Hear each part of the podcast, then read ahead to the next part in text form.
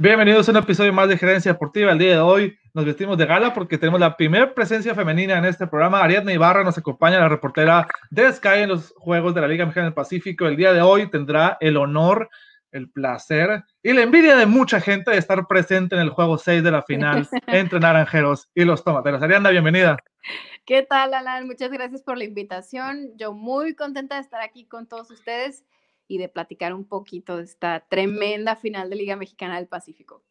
Tremenda final porque todos los partidos han estado parejos. El partido número dos de la serie fue el único que fue holgado en una diferencia de, más de una carrera. El único que ha sido por más de una carrera de esta serie. Y ese partido iba 1-1 en la séptima entrada, así que no fue un partido que se abrió desde el principio. Pero es una serie que que no se veía tan pareja en el papel por la calidad de los tomateros, Arianda, pero platícanos tú que has visto más los partidos. Vaya que los naranjeros se han puesto el, el, el, papel de, del juego pequeño, del juego eh, de, de, no jonrones, dobletes y simplemente es el picheo y fundamentos. Y así es como han, tenido, han llegado a tener esta ventaja de 3 a 2 en una serie en la que están a un partido de lograr su campeonato 17. Fíjate, Alan, que eh, estoy totalmente de acuerdo contigo en el sentido de que Tomateros parecía de inicio un rival más sólido, ¿no? Como que más completo. Tú veías el line-up y decías, hay poder, varios elementos que vienen bien con el bat, la rotación de picheo está luciendo bien, salvo por ahí algunos titubeos quizá de Anthony Vázquez y que mira qué buena demostración dio ya en la final. Eh, pero yo creo que fuera de eso, aparte, aparte el bullpen, tremendo, muy buenos guantes a la defensiva. Eh, era eh, lo más probable pensar que era Tomateros el favorito, que iba a repetir como campeón. Sin embargo, yo creo que Naranjeros, en base a mucha hombría, yo creo que esa es la palabra clave, porque no significa, no vamos a demeritar ni el line-up, ni la rotación, ni mucho menos la defensiva que están jugando Naranjeros de Hermosillo, pero es mucho más modesto el roster de Naranjeros de Hermosillo, a mi parecer personal, y creo que han sacado la hombría. Yo lo comenté alguna vez en una previa que, me invitaron, también en un análisis que me invitaron antes de la serie final, que el haber estado al lado de Naranjeros Hermosillo toda la temporada, entender todo lo que les pasó a lo largo de la temporada, las bajas que hubo, en qué momento fueron esas bajas, los jugadores que quisieron regresar y no pudieron regresar, cómo Juan Navarrete con poco tuvo que hacer un roster ganador y se convirtió finalmente en el equipo más consistente toda la temporada. Eh, para mí era y sigue siendo Naranjeros el equipo que tuvo más pruebas en toda la temporada y las pasó. Y si tenemos que ponerles una calificación del 1 al 10, yo te diría que con 10, porque no por nada quedaste arriba siempre en la primera, segunda vuelta y en el primer lugar también eh, del standing de, puntos, ¿no? Entonces, eh, vienen a enfrentarse en esta gran final y al final de cuentas empezamos con una serie de borrón, borrón en ceros, donde lo que te venía saliendo bien te puede salir mal, lo que te venía saliendo mal te puede salir bien, o si te aferras a ese béisbol de fundamentos que durante la temporada te estuvo dando las victorias, eh, puedes conseguir triunfos importantes. Importante como el haber ganado dos juegos en Culiacán a los tomateros, vigentes campeones de la mano de un gran líder, eh, innovador manager Benjamín Hill y pues ya están regresando y a un juego del, tener ese campeonato número 17. Que si lo van a conseguir, que si no lo van a conseguir, no sabemos, porque Tomateros es un rival del cual nunca se puede, eh, nunca se puede pensar que van a venir con los bajos brazos ya caídos a ceder el juego número 6. Pero bueno, va a estar, va a estar un duelo tremendo y como te digo, cualquier cosa puede pasar también. Y es una de las cosas que, más intrigantes que a mí me, me, pusieron a pensar después de, la, de, que Hermosillo se fue arriba en la serie 3 a 1, de lo, de lo parejo que han sido los partidos y de lo, decimos béisbol fundamentos porque ahora en, en grandes ligas y muchas partes todo es jonrón y ponche, jonrón, no hace por bola listo. Pero me quedé pensando y ahorita que estás platicando, traté de hacer memoria, en el juego pasado no hubo jonrones, el juego número 4 tampoco, porque fue una carrera solamente 1 por 0, aunque Isaac Paredes estuvo así de sacarla, pero no la sacó. Y en el juego 3 solamente fue el, el, el cuadrangular de, de, Julián León. Según yo, en esos tres partidos solamente había un jonrón. A lo mejor se me olvidó uno, pongamos que dos. Pero en tres partidos de final, muy emocionantes, muy parejos, muy tensos. Denme mil veces eso a un festival de 5-4 y cada jonrón y ponche va a ser por porque han sido ese tipo de partidos de, de robos de base, errores en el fildeo, grandes jugadas a la defensiva, ha pasado de todo excepto la se supone juega más emocionante, que es el cuadrangular, es, es un béisbol que yo sí me que, hey, o sea, fíjate que casi casi en el mismo tiempo tuiteamos, yo sí puse, yo no sé, pobrecita la gente que no le gustan los deportes porque no tiene ni idea de lo que se pierden y creo que todo el ratito publicaste específicamente sobre el béisbol, porque realmente te dices, ¿cómo puedo estar tenso tres horas sin estoy jugando? No, pero es parte de las cosas. Y volviendo al tema de, los jonrones, no todo es jonrón y vaya que obviamente los estadios tan grandes como el, de los tomateros, de, tan amplios, eso, se vuelve más tenso porque estás pensando por el money de que quién va a meter, se va por el robo, se va el hit and run, porque todo, han hecho de todo, no nomás estar esperando sentado a ver quién hace un swing de las tablas y quién la saca. Sí, Alan, mira, yo creo que ha sido una serie para revalorar el, el, béisbol a la antigua en muchos aspectos. También el de repente aguantar a un pitcher, ¿no? Lo que hizo Manny Barrera, tremendo. Ese día fue un duelazo, sin duda alguna ya no se ve tan seguido el juego completo, mucho menos en una final. Estamos de acuerdo. Mucho menos perdiendo. En la cual, si nos remontamos a la antigua serie mundial, pues qué caro cuesta, ¿no? De hacerle, caro, hacerle caso a la, a la, tanto a las estadísticas, a los números, a la Que hasta Blake Snell terminó en San Diego y no sabemos si fue por una molestia con la gerencia. A lo mejor sí, a lo mejor no, pero terminó siendo su última pichada con la, con la franquicia. Así de diferente, ¿no? Es que anímicamente no te repones de algo así, no. te repones de algo así. Y entonces el poder voltear a este tipo de béisbol, a voltear a verlo y decir, oye, se está jugando béisbol chiquito, se están jugando juegos cerrados, de que de repente hubo cuadrangulares como en el juego número 2, que también fue un tremendo duelo de picheo entre Vázquez y Oramas, pero se abre ya cuando entra el bullpen sobre todo.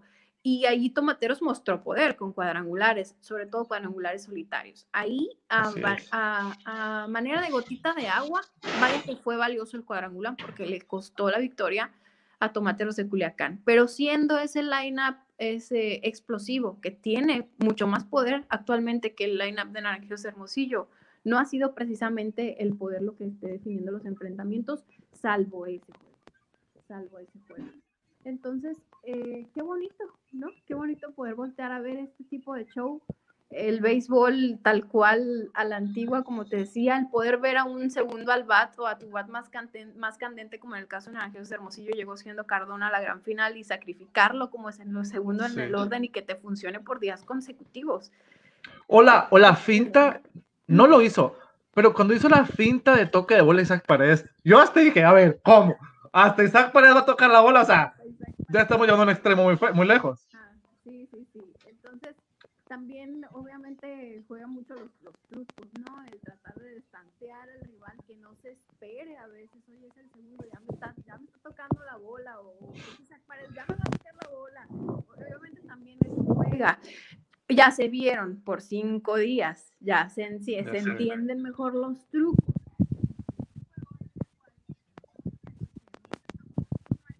predecirlo. Sin embargo, ha sido la tónica que ha marcado esta gran final y han sido juegos que han estado para los dos lados, que se pueden definir para cualquiera de los dos lados y es por eso que no debemos de subestimar, pero nunca a los tomateros, que repito, son los actuales campeones, que traen una espina bien clavada de no haber podido pasar de las semifinales en la pasada serie del Caribe. Por supuesto que quieren repetir, por supuesto que lo quieren hacer en México y en la tierra de Venados de Y en Sinaloa. O sea, eso es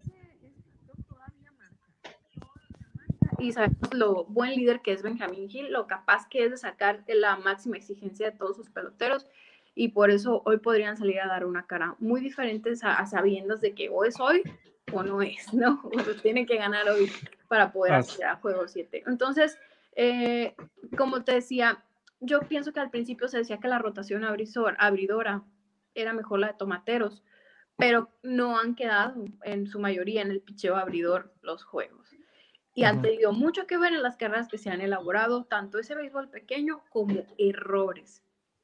¿Qué va a definir para mí esos errores y que el rival los sepa aprovechar? Para mí eso va a ser clave, más allá de un cuadrangular que sí puede haber bateo oportuno, sí, sí puede haber, pero la base medular de estos juegos ha sido el aprovechar los, los errores del rival y fabricarse las carreras. Entonces creo que esas, eso sí lo vamos a seguir viendo. Así es, porque es increíble que en, cierto punto la, entre comillas, peor salida de un pitcher abridor por parte de ambos equipos fue la de Edgar Arredondo, pero lanzó cinco entradas y solamente permitió tres carreras. No es la famosa salida de calidad de seis innings, tres carreras, pero es una salida que cualquier pitcher abridor en Mexicana del Pacífico en una final te firmaría. Cinco entradas, tres carreras, perfecto.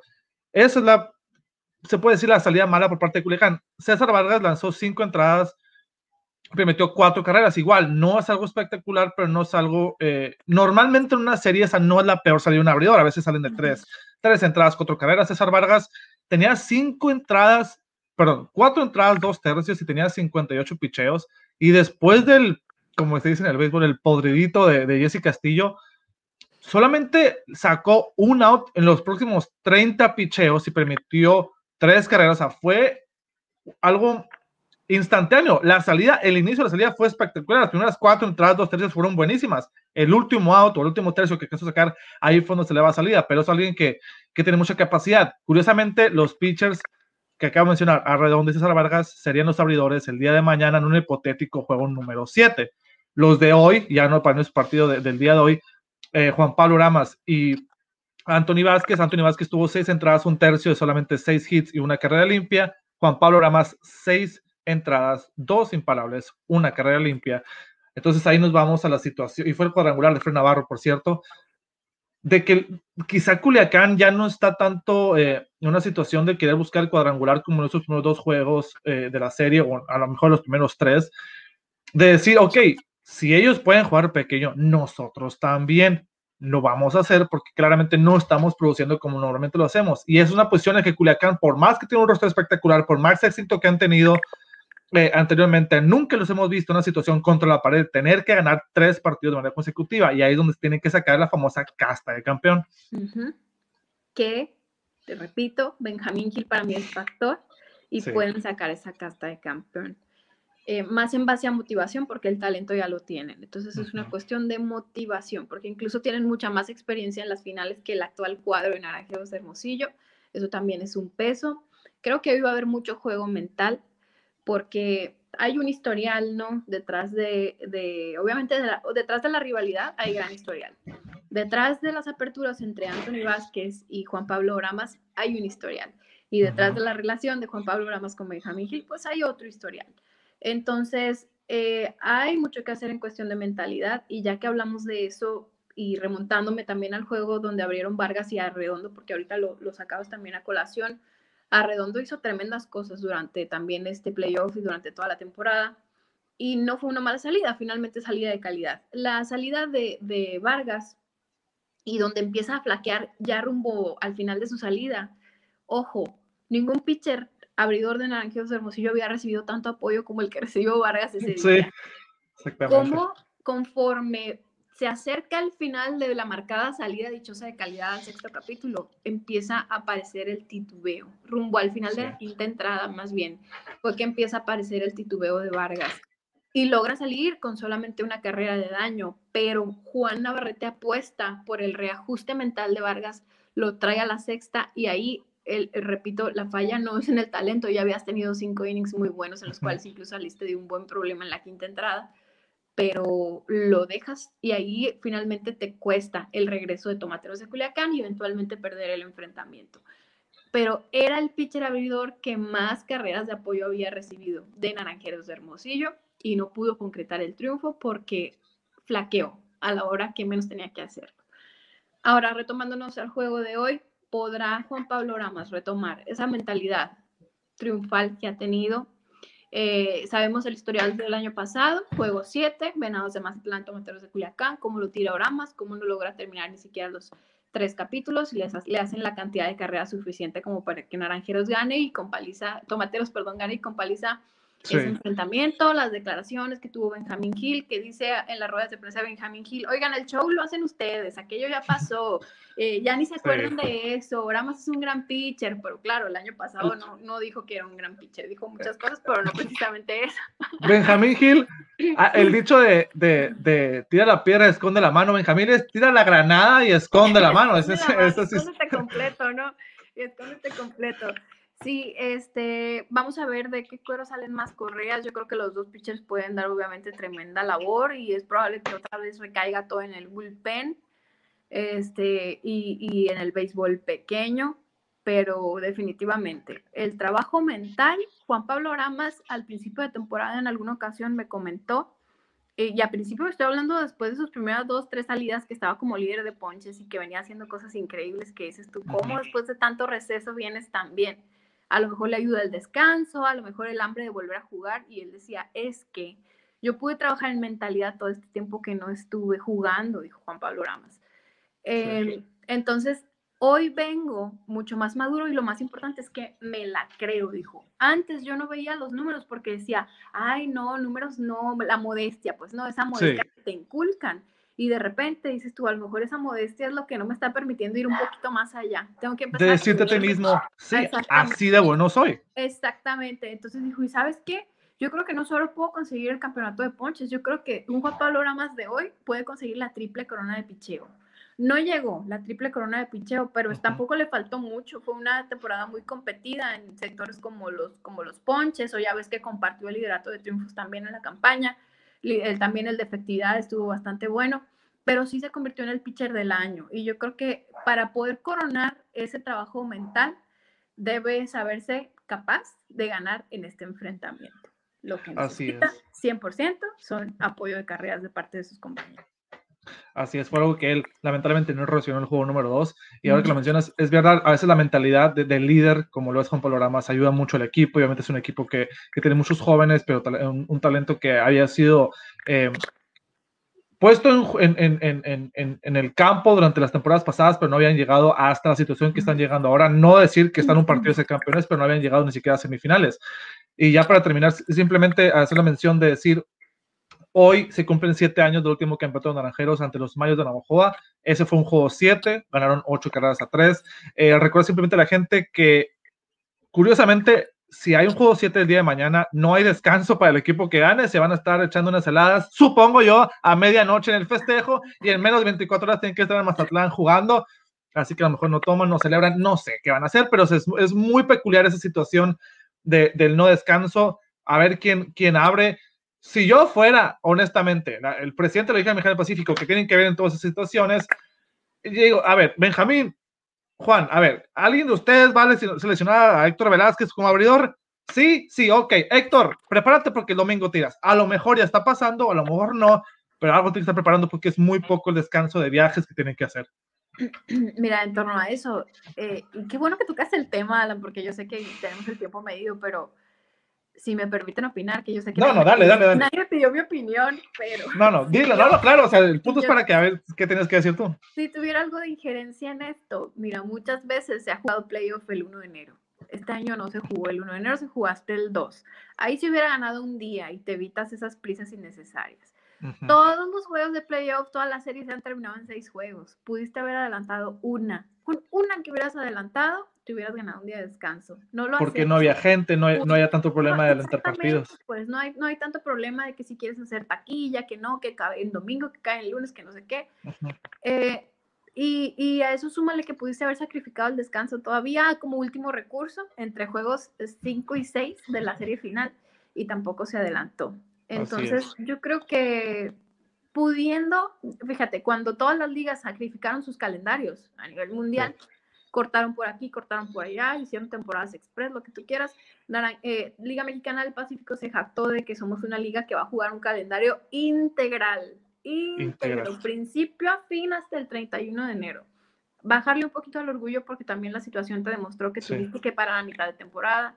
Y como eso, no eres Superman ni la Superliga y podrías haber sacrificado un, así una cosita, un día, ya sea de descanso en Año Nuevo o entre series y poder llevar un equipo que tienes mucho más tiempo, 24 horas son suficientes para cuestiones de uniformes, de que lleguen los jugadores quizá desvelados, quizá con las heladas, pero por lo menos que no anden corriendo, que tengan oportunidad de ir a su casa, hacer maleto, darle un beso a su mujer si es que, si es que, están, si es que están en la ciudad o lo que tú quieras y creo que te ahorraría muchas, muchos dolores de cabeza, ¿no? Pero bueno, es la Liga Mexicana del Pacífico, así les gusta hacer las cosas, es parte del show. Finalmente es un show que funciona porque por algo la Liga Mexicana del Pacífico es tan exitosa en, en el país, pero si me permiten opinar, sobre todo siendo México rival a vencer en Series del Caribe y siendo el equipo local, ¿para qué arriesgarse quizá a que tus jugadores lleguen en un mal al juego inaugural cuando podrían llegar un poquito más relajados y descansados. Pero bueno, así es. Yo opinión, te repito. no, pero es la verdad, yo creo que mucha gente ha pensado lo mismo, cuál es la necesidad de haberlo hecho tan así. Y fíjate, cuando dije, ya para terminar, e, era para terminar específicamente el tema del partido, porque te quiero preguntar algo, unos 3, 4 minutos, de algo que solamente, bueno, no solamente, pero de, de otras personas que me pueden contestar. Hoy o mañana te va a tocar entrevistar a un equipo campeón. Y yo sé que cuando te digo, te toca entrar un equipo campeón, lo primero que te imaginas tú es que te van a estar bañando de cerveza en todos lados. Porque así pasan los campeonatos, porque es parte del show, pero es parte del festejo. La parte fácil de entrevistar a un equipo campeón, yo supongo, ahorita me, me no es, no tienes que pensar tanto en la pregunta que vas a hacer para ver qué te contesta. El otro, porque siempre te dice, ¿cómo estás? Y ya, es, son campeones, hablan solos, les salen las palabras hasta, saludo a mi mamá, mi tío, el vecino, la temporada, y todo lo que tú quieras. Pero las complicaciones, mucha gente no sabe de, que esté el productor en tu oído y pidiendo una entrevista y no sabe qué entrevistar, están celebrando, están rezando juntos. ¿Cuántas veces te han tocado? La última vez que Hermosillo fue campeón, no estabas específicamente en la cobertura del partido para televisión, pero sí estabas para, para la cobertura en, en Telemax. Platícanos un poco cómo es la experiencia de entrevistar a el equipo campeón y las dificultades, o si, es una anécdota que, que te recuerdas, eh, platícanosla. Sí, bueno, esa, esa pregunta está muy padre porque obviamente se viven muchas cosas en el terreno de juego y no necesariamente tiene que ser final y para, para el campeonato, para, para tener alguna anécdota. Por ejemplo, te puedo contar una en la Serie del Caribe de Culiacán, si no me equivoco fue la de Culiacán, eh, donde pegó un cuadro, un Grand Slam, uno de los Grand Slams de Sebastián Valle en el Caribe y fue para y fue para decidir enfrentamiento, ¿no? Para dejar en el terreno de juego, porque incluso fue en la novena a Venezuela, si no me equivoco. Y yo fui por Sebastián Valle, incluso con conciencia de que alguna vez me había negado entrevista a Sebastián Valle, imagínate, ¿no? Con ese, con ese estigma. Y además había gente de otras cadenas eh, mucho más grandes, incluso como ESPN, correteando la entrevista. Y yo conseguí de primicia a Sebastián Valle, pero me llevé un puñetazo en la cara por, por, por meterme un poquito más allá eh, a buscar al pelotero me llevé en el festejo porque se desprendió gente de la banca, pum, por donde yo iba pasando como estampida y me llevé un puñetazo en la cara, un empujón, lo que tú quieras. Pero es parte del show. Yo puedo tener la tranquilidad de decir, cumplí con mi trabajo. Ah, sí. tuve la exclusiva para la cadena que tenía los derechos de televisión en ese momento con Sebastián Valle. Esa es, esa es una, una, experiencia que te puedo contar, ¿no? Y siendo hombre mujer, el problema sería el mismo. ¿Por qué? Porque en la euforia ellos no miden si hombre mujer, si, si es del equipo, si no es del equipo uno está invadiendo finalmente el terreno de ellos cuando, cuando vas por ese tipo de entrevistas que son en momentos claves.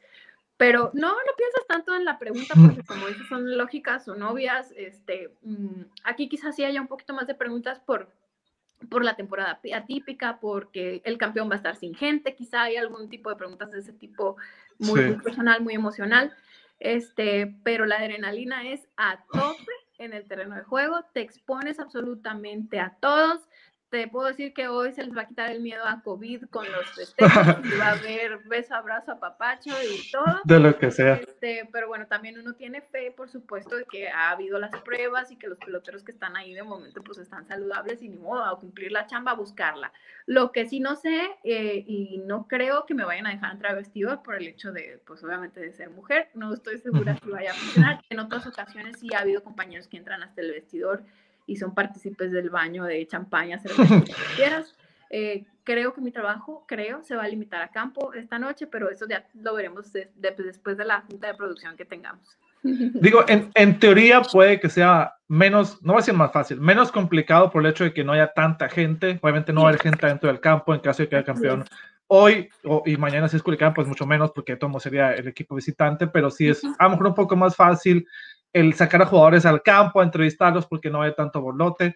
Eh, una, o sea, para mencionar a la gente que, escucha el podcast, en el caso de Ariana, tú eras, eh, en, el caso de Sebastián Valle, del cuadrangular que dices en Culiacán, tú estabas trabajando para TVC Deportes en, el, partido, ¿no? Así es.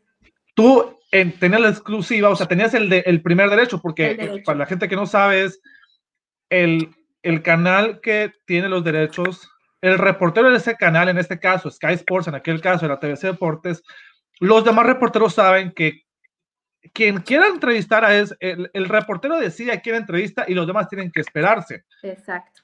Pero hay muchas veces que en el borlote muchos se hacen mensos, no me acordaba, no sabía, pensé que ibas a entrevistar a otros, se hacen mensos, por no decir más cordialmente o políticamente correcto, se hacen mensos. Sigue siendo un, un algo bueno que has conseguido hacer en ese momento, ¿no? Sí, sí, sí, eh, eh, sí, obviamente, primeramente te haces bien explicar eso, ¿no? El, el, reportero que trabaja para la cadena que tiene los derechos, que es la que pone el dinero para que eso suceda, sí.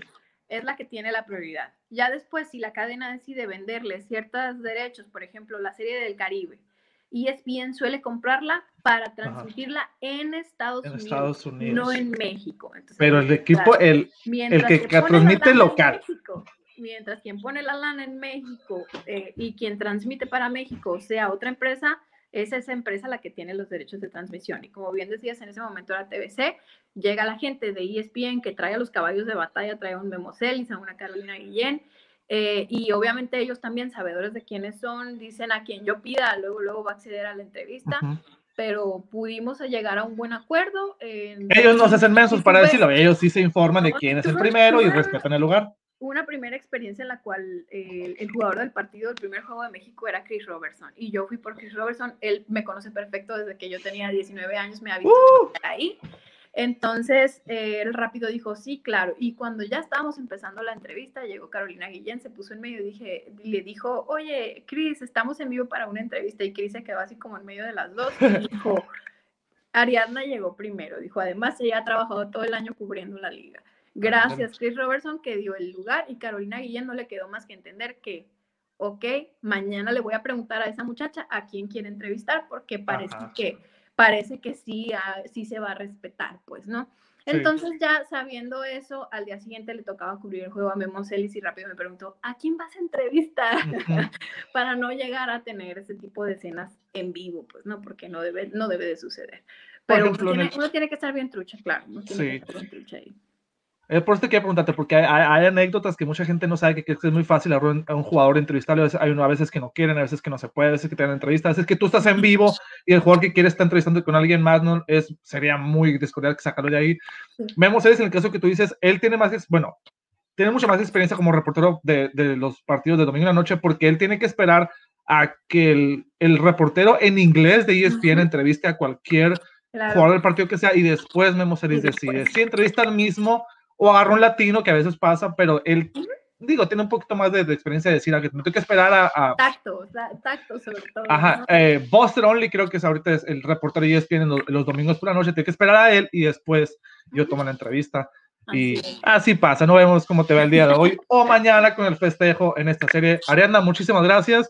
Que tengas Gracias, un excelente día y mucha suerte en la, en la, en la cobertura de esta final. invitarnos y ahí nos, ahí nos escuchamos entonces a través de Sky Sports en la gran final, juego 6 o 7, no sabemos, pero ahí nos escuchamos, que eso sí es garantía. Perfecto, muchísimas gracias y nos vemos en la próxima. Bye.